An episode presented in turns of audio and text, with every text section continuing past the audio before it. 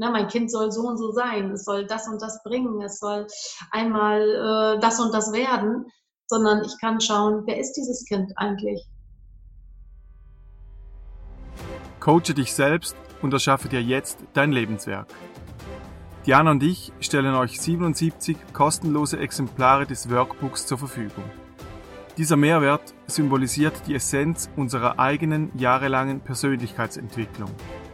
Alle unsere Coaches bearbeiten dieses Workbook entlang des Coaching-Prozesses und erhalten dadurch konkrete und wirkungsvolle Werkzeuge für den Alltag an die Hand. Du bekommst also Zugang zu unserem Herzstück, welches wir selbst konzipiert haben und in der Praxis kontinuierlich weiterentwickeln.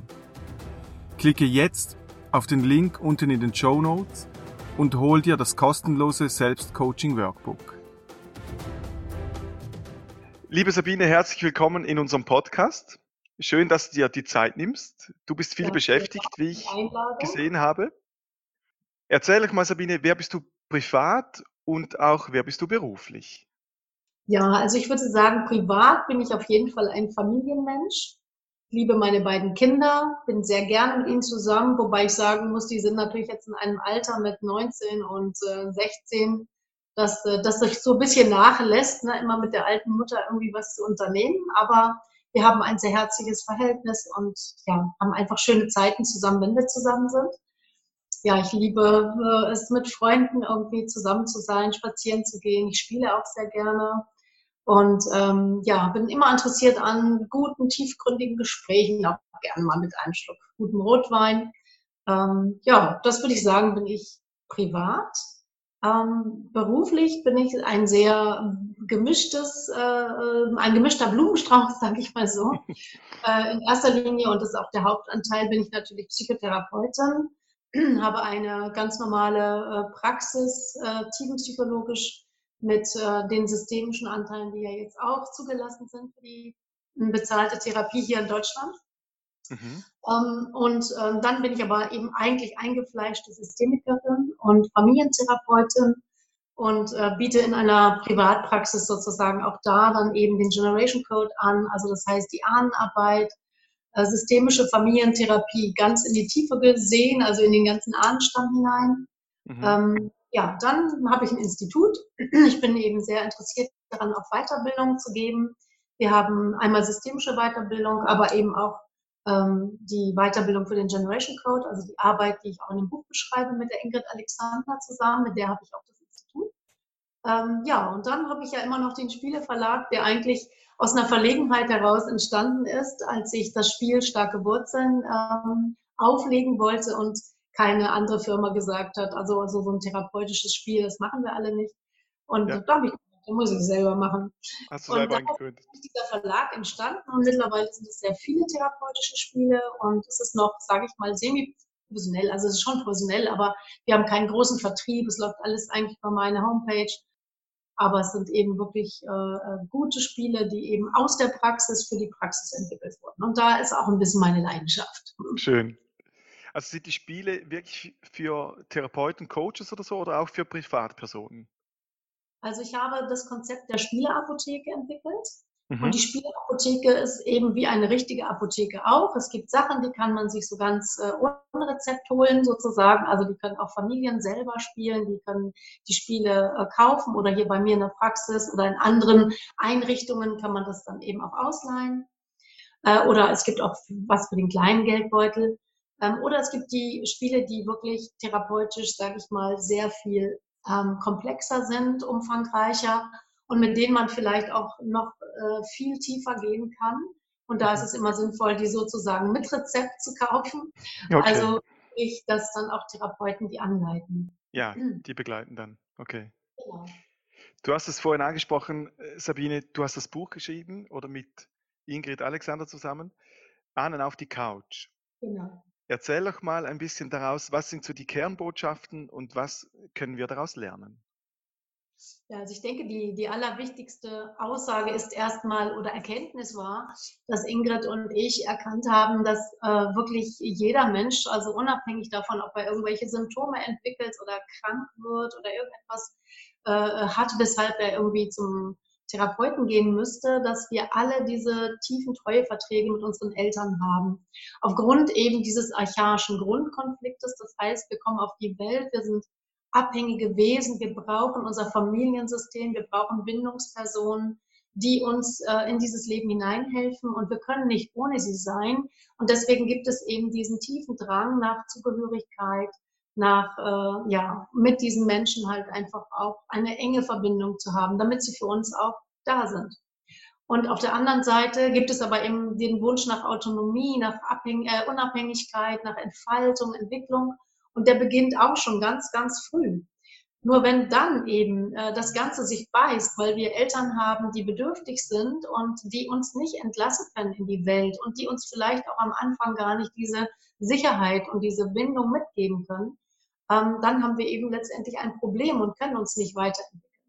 Und da wir aber eben eigentlich auf Weiterentwicklung gepolt sind als Mensch, als Wesen, ähm, brauchen wir dann eben einen Trick, sag ich mal. Und dieser Trick ist, dass das Kind eben diesen Vertrag eingeht. Es beschließt einfach in diesem kindlichen Glauben, ich kann meine Eltern heilen, ich kann sie zu diesen reifen, starken Wesen machen, die irgendwann dann in der Lage sein werden, mir diese guten Eltern zu sein und hat einfach ein ganz tiefes Gespür dafür, was die Eltern brauchen. Nun kommt natürlich dazu, dass mittlerweile ähm, die Wissenschaft auch weiter ist und wir die Epigenetik äh, haben, die ja sagt, es ist tatsächlich auch so, dass Dinge genetisch vererbt werden, Erfahrungen werden vererbt von den ähm, äh, Vorfahren, von den Eltern und äh, Großeltern, Urgroßeltern. Und äh, dann kommen diese beiden Dinge zusammen. Also wir haben einmal äh, die Beziehungsgestaltung, die das Kind eben erlebt, wenn es auf die Welt kommt mit diesen Bindungspersonen. Und wir haben in uns äh, dieses Wissen, manchmal die Symptome, die eigentlich unseren Großeltern gehören äh, oder unseren Eltern. Und äh, genau in dieser Mischung äh, versuchen wir dann diesen Vertrag sozusagen zu erfüllen mit den Eltern. Und das bleibt eigentlich ein Leben lang so, weil es gelingt natürlich nicht wirklich oder nicht ausreichend. Und deswegen bleiben wir immer weiter dabei und übertragen das dann eben später auf Partner, auf äh, den Chef, auf Freunde, äh, ja, und natürlich auch auf unsere Kinder. Mhm. Das ist, denke ich mal, die Kernaussage, dass wir diesen Code, so nennen wir ihn, diesen Generation Code, der über die Generationen immer wieder neu sich auflädt, äh, wenn wir den auflösen können, dann können wir wirklich unser eigenes Potenzial leben und wirklich sein, wer wir eigentlich sind. So, das könnte man mhm. die größte Aussage vielleicht davon sagen. Okay. Und dieser Generation Code, Sabine, der wird genetisch weitergegeben. Habe ich dich richtig verstanden? Also es ist sozusagen eine Mischung. Eine Mischung einerseits äh, haben wir diese Themen halt in uns, genetisch. Das hat eben die äh, Epigenetik mittlerweile nachgewiesen. Ähm, und wir können es halt wirklich auch in allen Beispielen wirklich nur bestätigen. Ähm, und auf der anderen Seite erleben wir unsere Eltern ja auch. Ich denke, es ist eben beides. Ist einerseits bekommen wir diese Dinge mit, da vielleicht auch die Schwerpunkte zwischen den Geschwistern oder dass es eben unterschiedliche Themen ja auch sind, die in einer Familie vorkommen oder bei den Kindern vorkommen. Es ist ja nicht, dass alle Kinder gleich sind. Ähm, genauso wie die Augenfarbe nicht gleich ist oder die Haarfarbe. Ähm, und dann äh, ist es aber so, dass wir die Eltern ja erleben. Wir erleben die ja. Und die haben natürlich auch nochmal in ihrer Kindheit besondere Situationen, die wir dann mit dieser Familie erleben. Also auch Live-Events, die wieder neu passieren. Jede Generation hat ja wieder ihre eigenen Dramen, ihre eigenen Geschichten. Auch die bestimmen natürlich, wie ich bin und wie ich äh, werde. Und das wird dann auch wieder weitergegeben. So entsteht eben so ein Geflecht. So muss man sich das vorstellen. Ganz viele Themen, die dazu beitragen. Aber eben einer der wichtigen ist das, was ich mitbringe, von den Eltern mitbekomme und von den Vorfahren mitbekomme. Mhm. Ja, und das ist das, das Gute ist mit der Methode Generation Code können wir das eben ganz fokussiert sichtbar machen. Und ähm, man kann nicht nur irgendwie so allgemein gucken, aha, irgendwas ist weitergegeben, was könnte es denn sein, sondern äh, wir haben wirklich Techniken und Fragetechniken und so weiter entwickelt, mit denen man wirklich in die Tiefe gehen kann und ganz genau individuell gucken kann, was ist denn dein Code und wie mhm. setzt er sich zusammen. Einmal mit Mutter und einmal mit Vater. Wir haben auf jeden Fall diese beiden Codes. Ja. Zusammen gibt es natürlich unseren Code, aber die beiden Verträge. Klar. Und kannst du uns kurz erklären, Sabine, wie, wie die Auflösung funktioniert? Ich weiß, ich habe es im Buch gelesen, ist eine sehr detaillierte Geschichte natürlich, aber kannst du uns so einen Überblick geben, wie ihr plus minus arbeitet? Ja, das kann ich sehr gern machen. Ähm, also wir ähm, fangen damit an, dass wir erstmal überhaupt den Vertrag entschlüsseln. Äh, damit, äh, da haben wir eben Fragetechniken, die ein bisschen unterschiedlich sind, je nachdem, ob ich äh, den Code mit der Mutter oder mit dem Vater auflösen möchte. Wenn ich jetzt als Tochter mit dem Vater den zum Beispiel auflösen möchte, dann äh, ist die Frage, worin darf ich meinen Vater in Beziehung zu ihm stehend nicht enttäuschen. Das hat auch etwas mit der Rolle als Mädchen immer noch in unserer Gesellschaft zu tun, dass es genau diese Frage ist. Ähm, wenn ich das mit der Mutter machen würde als Tochter, dann hieß es, worin darf ich meine Mutter in Beziehung zu ihr stehend nicht überwunden. Also so mhm. ähnlich wie überflügeln, aber in diesem Fall meinen wir wirklich dieses Überwunden, weil daran ja auch nochmal so klar wird, äh, dass eigentlich keiner wirklich vorne ist. Mhm. Und das ist auch das Interessante eigentlich an diesem Phänomen. Und bei den Männern ist es natürlich die Söhne mit den Vätern auch das Überrundungs, äh, die Überrundungsfrage. Und bei den ähm, äh, Männern mit der, den Söhnen mit der Mutter ist es, worin darf ich meine Mutter nicht im Stich lassen? Das sind so die Fragen und denen gehen wir nach. Natürlich nicht nur kognitiv, dass wir darüber nachdenken, da kommt man meistens nicht so weit, weil diese Verträge sind wirklich big secret, also mhm. äh, nicht einfach mal so äh, in unserem Bewusstsein klar sein.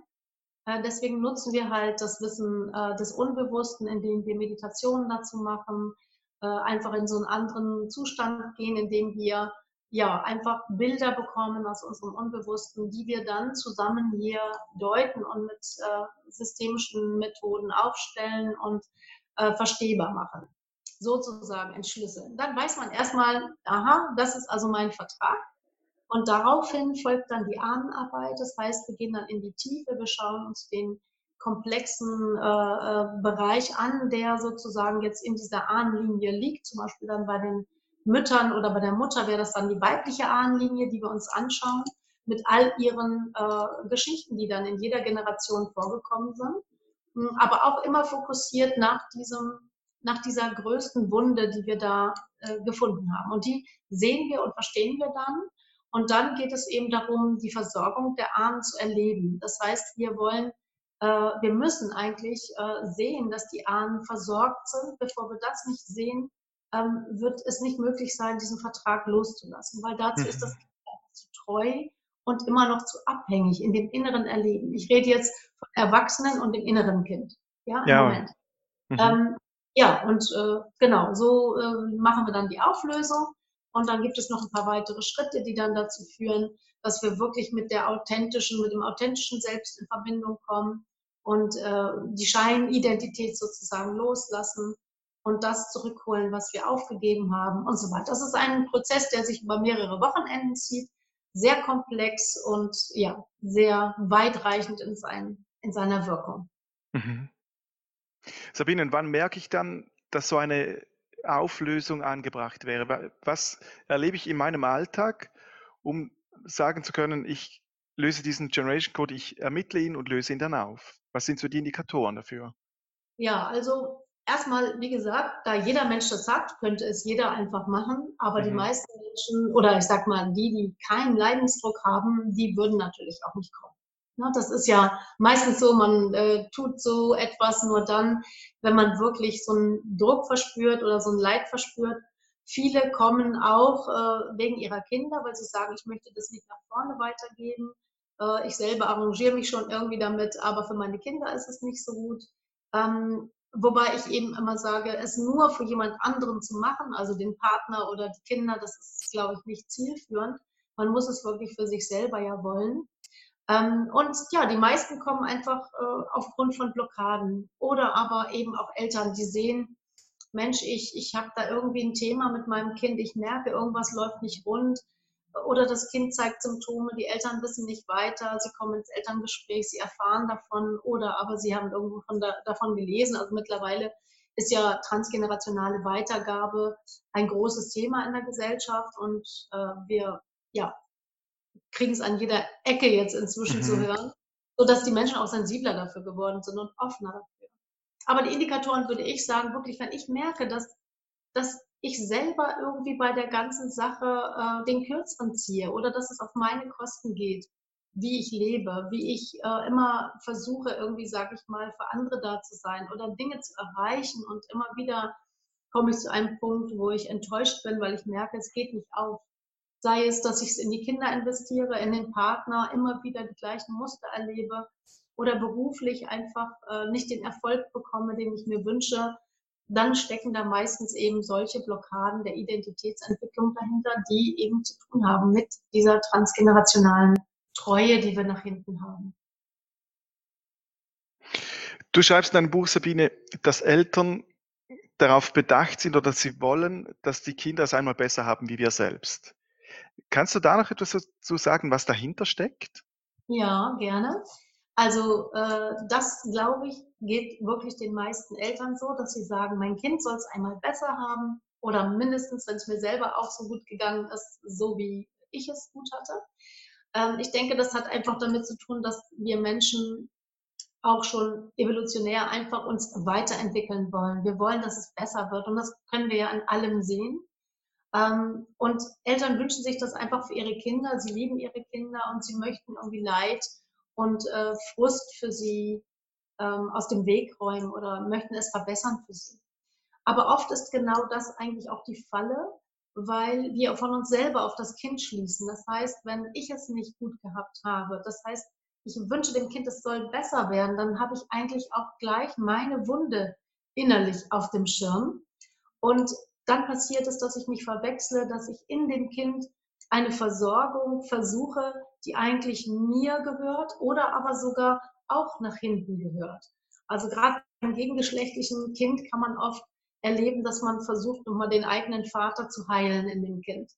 Und bei dem Gleichgeschlechtlichen ist es eben doch auch oft die eigene Verwechslung, dass ich ähm, es möchte, dass mein Kind meinetwegen ähm, einen tollen Papa hat, so wie das bei mir war. Ich bin quasi ohne Vater oder mein Vater ist sehr früh gestorben, aufgewachsen und ich habe mir meinen Kindern immer sehr gewünscht, dass sie einen tollen Papa haben und äh, habe dann eben irgendwann verstanden, oh, äh, ich versuche mich in dem Kind zu versorgen und das ist gefährlich, weil das Kind darf es dann auch für sich gar nicht haben. Es muss die Art von Beziehung mit dem Vater führen, die die Mutter zufriedenstellt. Mhm. Und äh, das ist gleichzeitig eben mit der Treue, die sie zu der Mutter hat, eine schwierige Sache, weil sie darf dann am Ende genauso wenig bevatert sein, obwohl sie den guten Vater hatte, wie die Mutter. Mhm. Das ist das Verrückte daran. Und da kann man eben als Eltern äh, aufmerksam sein, vorsichtig sein und äh, gucken, aha, verwechsle ich hier gerade etwas? Muss mein Kind jetzt äh, eine tolle ähm, Musikerin werden, weil äh, ich persönlich das mir gewünscht hätte, dass meine Eltern mir das ermöglichen und so weiter. Ne? Der mhm. typische mhm. Vater am Fußballrand, der sich so sehr gewünscht hätte, dass sein Vater dort steht und sein Kind da anfeuert und der Sohn, der eigentlich lieber Gitarrenunterricht hätte. Ne? Genau. Da kann man einfach vorsichtig und aufmerksam sein als Eltern und sich hinterfragen. Mhm. Du sagst, sich reflektieren, hinterfragen in der Situation. Gibt es sonst noch was, was ich im Alltag tun kann, um dieser Falle etwas zu entgehen? Ähm, ja, also ich denke auf jeden Fall immer wieder diese, diese Aufmerksamkeit mit sich selbst, ähm, zu schauen, warum will ich denn dies oder jenes ganz besonders? Also wenn einem Werte besonders wichtig sind. Also äh, in unserer Familie muss immer gemeinsam gegessen werden ist ja an sich wirklich auch was Wunderbares. Ähm, aber wenn dann das Ganze zum Zwang wird und gar nicht mehr individuell für diese Familie passt, dann kann es sich schnell in, die, in, in das Gegenteil entwickeln. Also könnte ich sagen, warum ist mir das so wichtig? Gerade wenn meine Kinder mir vielleicht spiegeln, ja, wir finden es eigentlich nicht so toll. Ähm, dann kann ich gucken, was, was war denn bei mir? Gab es denn diese gemeinsamen Essenssituationen und entdecke vielleicht, nee, die gab es eben nicht. Deswegen war es mir so wichtig und deswegen versuche ich das in meiner Familie so zu machen. Ähm, viele Dinge sind ja auch schön, wenn ich sie verändere und anders mache, aber ich muss immer den Blick darauf haben, passt es? Ist es organisch? Ist es passend für diese Familie? Dann mhm. ist es authentisch und sonst wird es eben eigentlich ein Versuch, was Altes herzustellen, was nicht mehr da ist. Darauf kann ich achten weiß jetzt nicht, ob mir noch mal spontan was anderes einfällt. Es gibt sicherlich vieles. Ähm, ich denke immer wieder, sich diese Frage zu stellen, worin soll es mein Kind einmal besser haben, da komme ich mir selber auf die Spur. Das mhm. kann eine gute Frage sein, die mich mhm. begleiten kann. Also wirklich auch Bewusstsein schaffen. Ne? Mit dem, wie es wirklich ist. Ja. Eine Neugier haben, wer ist mein Kind? Und nicht meine Dinge auf das Kind zu übertragen. Ne, mein Kind soll so und so sein, es soll das und das bringen, es soll einmal äh, das und das werden, sondern ich kann schauen, wer ist dieses Kind eigentlich, das zu mir gekommen ist. Ich kann eine Neugier entwickeln und dann bin ich auf jeden Fall mehr bei dem Kind, als wenn ich äh, ja irgendwelche Bilder auf das Kind drüber stülpe. Mhm. Spannend. Sabine, du schreibst im Buch, wenn ich es richtig verstanden habe, dass Kinder oft die wunden Punkte der Eltern schützen möchten, oder? Ganz genau. Und, das, äh, genau. Hm? und weshalb gehen Kinder dann, ich habe schon Situationen erlebt, da, dass Kinder wirklich in die Gegenrolle, absolut in den Widerstand oder genau das leben, was die Mutter versucht zum Beispiel als Wunderpunkt zu schützen. Ja, magst du mir da vielleicht mal ein Beispiel geben? Genau, zum Beispiel Wut in der Familie. Die Mutter äh, hat nicht gelernt, Wutgefühle, Emotionen auszudrücken, sondern so das Bild ist vorne lächeln und hinten drin äh, tobt der Sturm. Und die Tochter geht aber völlig in, in, das andere Extrem und zeigt sehr viel Wut, sie ist sehr lebendig, eigentlich genau das Gegenteil dieses wunden Punktes. Ganz genau. Also es ist nicht immer so, dass man äh, denken muss, diese Wunden zu schützen bedeutet, dass ich mich angepasst verhalte manchmal oder sehr oft sogar geben sich Kinder, ähm, äh, die, die, die werfen sich sozusagen genau in das Gegenteil. Sie nehmen in Kauf, dass sie eine sehr negative Rückmeldung kriegen von der Familie, von der Umwelt, wie zum Beispiel bei dem Thema Wut, nehmen das in Kauf, um genau an dieser wichtigen Stelle zu schützen die leben ja dann vielleicht in diesem Fall genau die Gefühle aus, die die Mutter nicht ausleben kann. Auf der einen Seite sind sie ihr ein Spiegel, auf der anderen Seite drücken sie vielleicht genau das aus, was die Mutter nicht ausdrücken kann.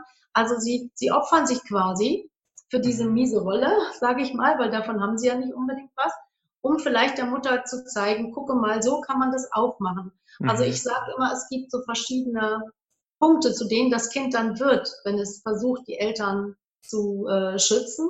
Äh, es kann zum Beispiel die Eltern entlasten, indem es die Eltern gar nicht braucht. Das sind vielleicht so Kinder, die eher angepasst und brav sind, die nichts erwarten. Die, dann gibt es auch Kinder, die wirklich ganz autonom werden, die auch sich selber versorgen als Eltern oder sogar ihre Eltern versorgen, indem sie ganz fürsorglich und mütterlich und liebevoll sind zu den Eltern.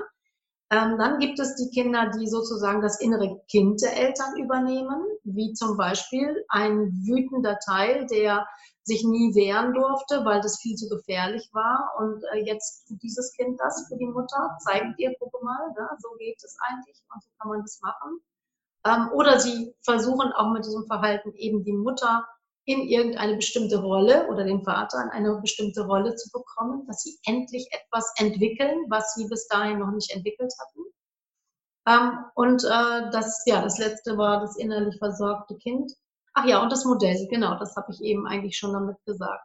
Mhm. Und äh, deswegen muss man da immer ganz genau gucken. Also wenn man einfach nur sagt, ja, hm, das sieht ja jetzt nicht gerade so aus, als würde dieses Kind seine Eltern schützen, dann ist das nur zu kurz gedacht, weil gerade dadurch schützt es die Eltern vielleicht, indem es diese Wut, dieses Thema, was die Eltern nicht angucken wollen, übernimmt oder darauf hinweisen, ihr unternehmt was, ihr müsst damit unbedingt etwas äh, machen und es verändern.